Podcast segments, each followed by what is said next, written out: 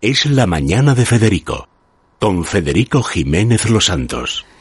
Don David, muy buenos días. Buenos días. Hábleme usted de Joao Messi, porque si me habla de Zidane, mal vamos.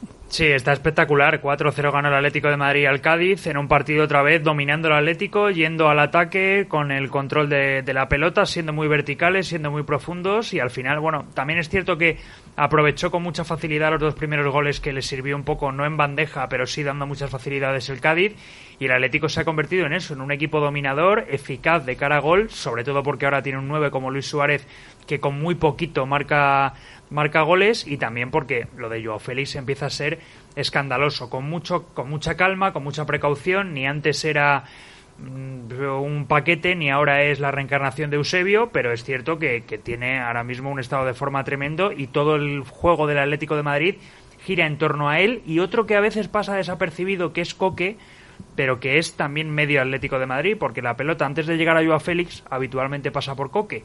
Pues y ese momento de transición es lo que ayuda a que el Atlético sea mucho más profundo y, y vertical. Por lo tanto, 4-0 y tocando madera a los seguidores del Atlético para que en el parón nadie tenga ningún problema. Ah, eso te iba a decir, que ahora el problema, ahora viene el peñazo de las elecciones. Ahora vienen tres partidos, por ejemplo, de España. Este miércoles eh, Holanda-España. Ah, el sábado tenemos Suiza-España, ya partido de la Liga de las Naciones, partido oficial. ¿Y lo de Holanda qué es? ¿Por jugar? A ver si nos lesionamos a alguien o... Pues imagino que por acumular minutos de cara a que Luis Enrique empiece a ensamblar un poquito el equipo de... Sí, ya. Vistas a la Eurocopa, pero... Y que se beben el agua de los floreros, como decía. Sí, es que hay que pagar aquello Claro, y es que tres partidos, con todo lo que tienen acumulado, más el cansancio que llevan ya sobre sus piernas después del poco descanso que tuvieron este verano algunos, luego hay lesiones. Y la gente dice, ¿por qué? Bueno, pues, pues, claro.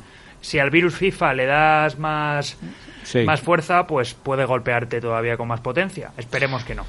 Bueno, pues eh, vamos a las gracias, vamos a las noticias de cercanía y enseguida seguimos, luego hablaremos en la tertulia con Luis Herrero, con Fernando Lázaro de cómo está este panorama más bien tétrico.